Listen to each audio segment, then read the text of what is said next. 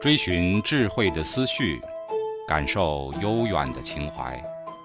家常读书时刻。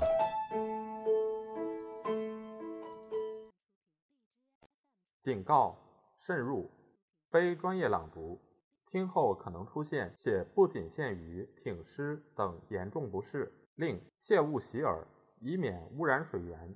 引发小猫、小狗中毒等严重生化事件。第三部分：性行为和择偶行为的挑战。由于差异繁殖是推动进化过程的动力，所以与繁殖相关的心理机制就成了选择的特别强有力的目标。如果选择没有塑造出那些被设计来解决由性和择偶提出的适应性问题的心理机制，那么进化心理学还没诞生就要失业了。在这一部分，我们将讨论择偶问题，并考察进化心理学已经在该领域建立的经验基础。第三部分分为三章，第四章研究女性如何择偶。目前已有大量的跨文化研究验证了进化心理学的假设。在进化的历史过程中，女性必须解决众多复杂的适应性问题，因此女性的择偶偏好是纷繁复杂的。这一章还涵盖了女性的欲望如何影响实际择偶行为的研究。第五章研究男性的择偶偏好以及他们如何解决另一系列的适应性问题。进化心理学的原理论预测，男性和女性仅仅在某些领域存在差异，这些领域的差异是由男女两性在进化历程中面临的不同适应性问题而形成的。然而，在其他所有领域中，男女两性都颇为相似。这一章着力讨论男性面临的独特的适应性问题，例如选择一个能生育的配偶。以及保证长期关系中父子关系的确定性。第六章集中讨论人类择偶行为中相对隐蔽的一面——短期的性关系策略。这一章综合了近期关于精子竞争和女性性高潮的科学发现。这些发现为证明远古历史中非一夫一妻制的存在提供了生理线索。人类能够同时采取短期和长期的择偶策略，因此表现出比其他物种更宽的灵活度。个体采取何种策略，往往取决于情境因素。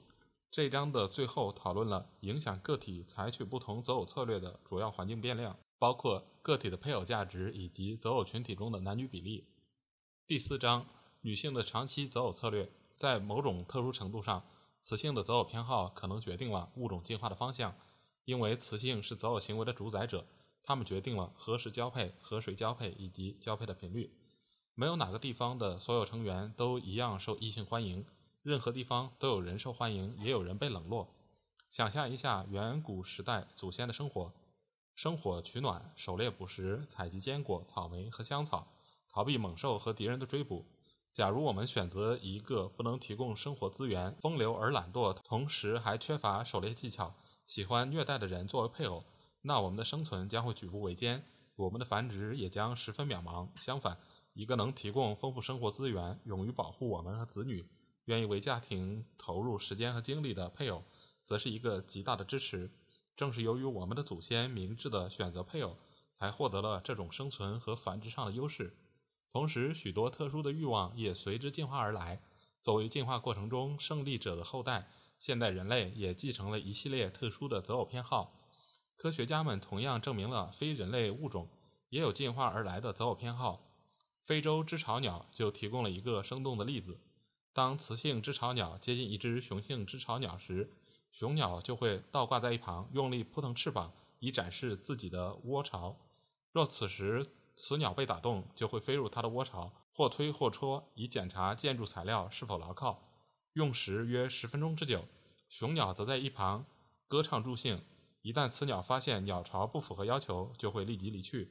继续寻找其他的雄鸟的窝巢。一般说来，如果窝巢连续被不同雌鸟拒绝几次，就会被推倒重建。雌性知巢鸟倾向于选择那些善于筑巢的雄鸟，是为了给后代的生存提供保护。这种偏好是进化而来的，因为善于选择的雌鸟比其他雌鸟能获得更多的繁殖收益。女性就像雌性知巢鸟一样，也更偏爱会筑巢或拥有其他优势的男性作为配偶。想一想进化过程中女性必须面临的问题：怎样选择一个愿意维持长期关系的男性？假如一个女性选择了轻浮冲动、感情不专的男性，她会发现关系很难维持，最后只好独自抚养子女，得不到任何物质帮助和保护。相反，假如她选择了一个更加可靠而信守承诺的男性，那她的子女就会有更好的生存发展环境，后代的数量也会更多。随着千万世代的更替，女性进化出这样一种偏好，更青睐那些愿意并有能力承诺的男性，就如同雌性知巢鸟倾向于选择善于筑巢的雄鸟。这种偏好恰好解决了关键的繁殖问题，就如同食物偏好解决了关键的生存问题一样。择偶偏好的进化的理论背景这一部分将讨论对于理解择偶偏好的进化至关重要的三个理论问题。第一个问题是进化生物学中最大的谜团之一：有性繁殖是如何进化而来的？第二个问题是有性繁殖物种的两种性别——雄性和雌性的定义，以及亲代投资。会对择偶特征产生何种影响？第三个问题涉及作为进化的心理机制的择偶偏好，无性繁殖和有性繁殖。因为人类的繁殖方式是有性繁殖，所以我们也许很难意识到，这仅仅是自然界物种繁殖方式的一种。实际上，许多物种采用无性繁殖，例如某些微生物、等足目和轮虫纲物种，它们都只有一种性别，它们的后代就是自身的复制。除了极少数的变异外，一般与自身完全相同。无性繁殖有许多优点。首先，无性繁殖的物种可以完全免去寻找和选择配偶的难题。其次，所有的基因都可以毫无损失地保留下来。无性繁殖的这些优点恰好是有性繁殖的缺陷。有性繁殖的物种面临着择偶和求偶的难题，这些需要耗费大量时间和资源。而且，有性繁殖的物种。只有一半的基因遗传给后代，较之无性繁殖的物种损失了百分之五十。既然有性繁殖要花费这么大的代价，为什么还会被进化而来呢？这是进化生物学最大的谜团之一。目前已有多种理论对此做出了解释。简单说来，要解开这个谜团，我们就必须回答：有性繁殖有哪些足以抵消其损失的繁殖收益？众所周知，有性繁殖最重要的就是产生了基因多样化的后代。较之于无性繁殖的后代与父母完全相同，除了突变。有性繁殖的后代与父母的基因有所不同，后代之间亦是如此。平均而言，同胞之间也只存在百分之五十的基因关联。大多数有关性的起源的理论都是围绕基因多样化的后代所带来的潜在优势而展开的。一种理论解释说，基因多样性的后代可以增加其同时拥有的生态位数量。这里理解的关键在于，基因相同的个体往往对食物、居所等有相同的需求，而基因多样化的个体则有不同的生存需求，因而有更广阔的生存环境。这也意味着，基因多样化的同胞之间很少为了生存而彼此直接竞争。占主导地位的性起源理论——寄生虫理论，并不如上述理论那样通俗易懂。大多数人都认为。性行为导致了寄生虫的存在，因为寄生虫繁殖于性传播的疾病。恰好与此相反，该理论认为寄生虫是性产生的原因。寄生虫的存在给寿命较长的生物提出了一个大的适应性难题。在这些生物短短的一生中，寄生虫能繁殖成百上千甚至百万代后代。只要有相同的生存环境，它们就能从一个寄主传播到其他寄主身上去。因为无性繁殖的物种群体内成员都十分相像，所以寄生物能够轻易的传播，得以旺盛的繁殖。然而，这对寄主来说并无益处，因为进化到一定阶段，寄生物就有可能突破寄主的防护机制，威胁到寄主的生存。寄生虫理论解释说，这就是有性繁殖的来源。有性繁殖能产生基因多样化的后代，这对寄生虫来说是相对于原寄主完全不同的生存环境。因此，寄生虫的生长就得以抑制，它们必须适应一个新的环境，而寄主的下一代又产生基因变化，寄生虫的适应过程就又得重新开始。在这场持久的进化之战中，寄生虫和寄主间展开了一场军备竞赛，适应与反适应的相互作用过程。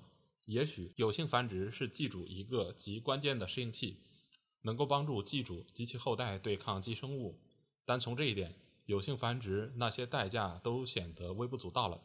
每一个新的适应器都会带来新的挑战。有性繁殖带来的最大挑战就是寻找配偶。亲代投资和性选择，生物学上的性别只是简单的依据性细胞的尺寸大小来定义，这是一个明摆着的事实。成熟的繁殖细胞被称为配子，每个配子都有潜能与异性的配子结合形成受精卵，即受精后的配子。尺寸较小的配子被定义为雄性，尺寸较大的配子被定义为雌性。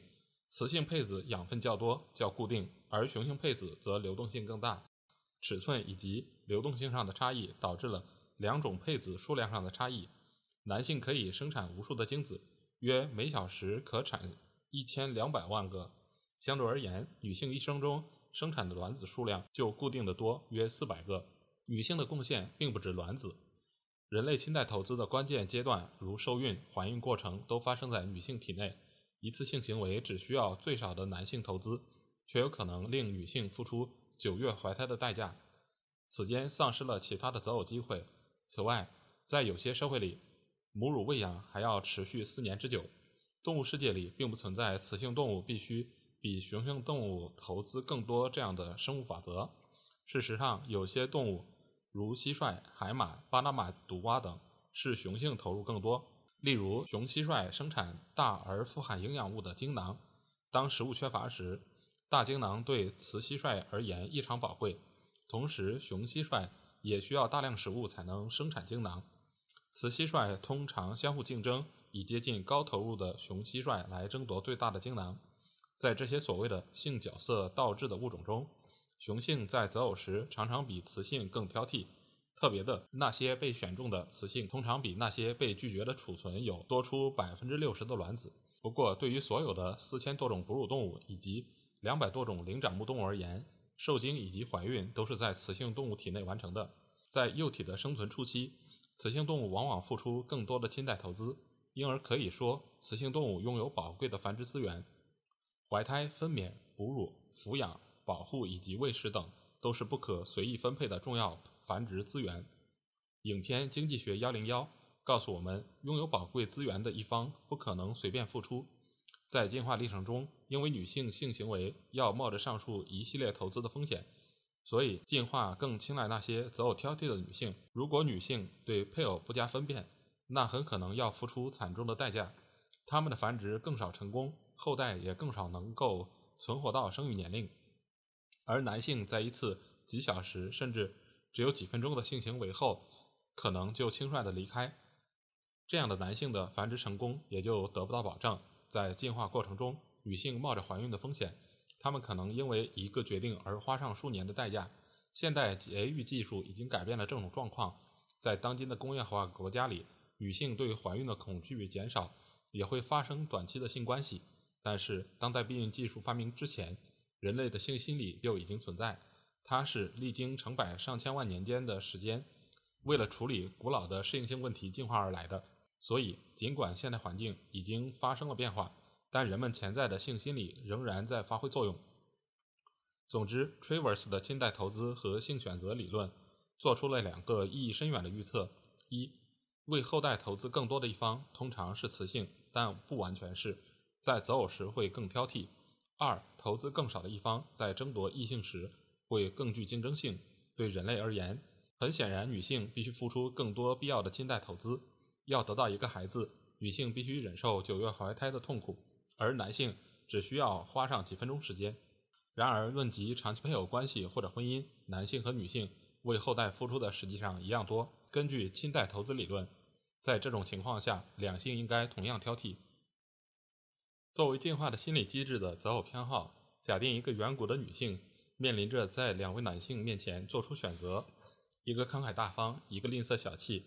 在其他条件都一样的情况下，慷慨的男性对她来说更为有利。他可以和她分享狩猎获得的肉食，帮助她的生存；可以牺牲时间、精力和资源抚养子女，帮助她成功繁殖后代。从这些方面来说，慷慨的男性比吝啬的男性更有优势。假如在进化过程中，男性的慷慨反复地展现出他的优点，而这一特性的线索又是可见而可靠的，那么性选择就会青睐这种慷慨的配偶。这样说来，性选择对于慷慨的进化起到了重大作用。但是，至少有两个因素影响着慷慨吝啬维度的个体差异。首先，慷慨也许和资源的拥有相关。一个富翁相对于乞丐来说，当然更容易支付一顿晚宴。掌握资产的不同，造成了个人慷慨程度的差异。其次，男性在选择另一半与其共享资产时特别挑剔。一个男人可能对一个女人吝啬，而对另一个慷慨。可以说，任何男性的慷慨都会随情境而变。因此，女性可能对那些只对自己慷慨的男性有特殊的敏感。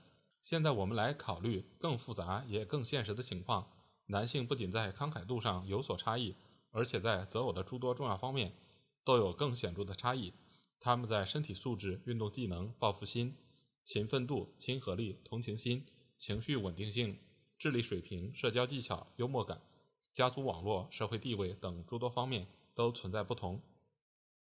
在维持配偶关系所花费的代价上来看，男性也有很大不同。有的人已有小孩，可能还负有重债，也可能有脾气暴躁、自私以及花心等特点。另外，在与配偶无关的方面，男性也千差万别。经过成百上千万年的进化，性选择机制像激光一样。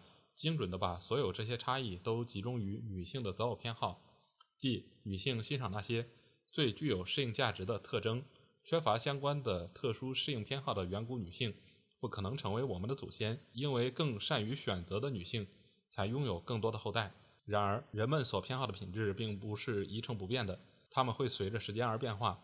择偶者可能看重一个候选者的未来潜力。一个医学院的学生现在缺乏资源。但可能会有光明的前景。一名男士可能有很高的抱负，但已经达到了事业的顶峰。某位先生以前有过孩子，但其子女业已独立，不再依赖他。所以，评估一位男性的择偶价值时，不能只看当前的情形，更要考虑未来的发展潜力。总之，进化使女性形成了这样一种偏好：青睐那些拥有对自己有益的品质的男性，而摒弃那些需要女性付出更多的男性。每种不同的品质都构成了男性对于女性的择偶价值的特殊成分。女性的每一择偶偏好都是针对其中一个重要成分的进化而来的。择偶偏好使某些特殊成分变得更有优势，但却不能完全解决择偶问题。选择配偶时，女性还必须学会鉴别和评估线索，看看男性是否确实拥有某种资源。有的男性假装拥有很高的地位。或者轻许虚假的诺言以欺骗女性，这时鉴别评估就显得极为重要。最后，女性必须学会整合潜在配偶的信息。假定一位慷慨大方但情绪不稳定，另一位情绪平稳但吝啬小气，那应该选择哪一个呢？这时就要求设计出一种心理机制，来赋予每种品质以相应的权重，然后加权。最后做决定时，选择还是拒绝某人，有的品质会显得比其他品质更重要。资源的拥有量就是其中的重要因素之一。